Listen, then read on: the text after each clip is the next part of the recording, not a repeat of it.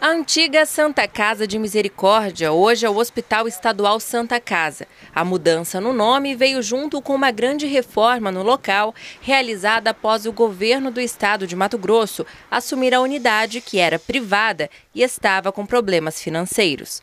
O hospital, que será reaberto nesta terça-feira, está equipado para atendimentos nas áreas de oncologia, nefrologia, UTI adulto, pediátrica e neonatal, pronto atendimento infantil, cirurgias pediátricas e cirurgia geral.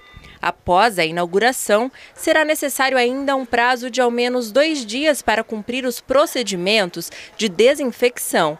E a previsão é que na próxima segunda-feira, dia 29, o hospital já esteja realizando esses atendimentos. A partir da segunda-feira, nossa equipe já está planejando as primeiras cirurgias eletivas, nós já vamos estar recepcionando os pacientes no, no, na, no pronto atendimento da área de pediatria, na área dos, das UTIs e nos tratamentos de oncologia e nefrologia. Funcionamento por regulação, né?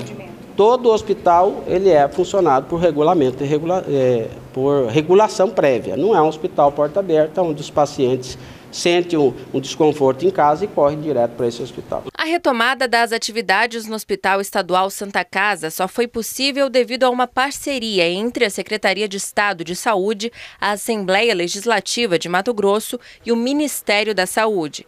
A Assembleia contribuiu com um repasse de 3,5 milhões de reais que estão sendo utilizados para pagamento dos salários atrasados dos servidores da antiga Santa Casa de Misericórdia. O Ministério da Saúde se comprometeu com um repasse de 10 milhões de reais mensais para o custeio de procedimentos de média e alta complexidade ambulatorial e hospitalar. O Hospital Santa Casa também teve o apoio da primeira-dama do Estado, que realizou eventos beneficentes para equipar as brinquedotecas da unidade. Nossa, bom demais. Pelos parceiros também, a gente conseguiu muita coisa, graças a Deus.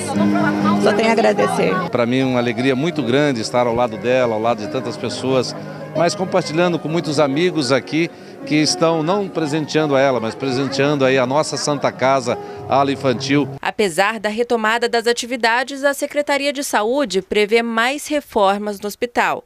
A expectativa é que em uma segunda etapa a unidade passe a atender também nas áreas de cardiologia, vascular, ortopedia pediátrica, neurocirurgia pediátrica e cirurgias gerais de média complexidade.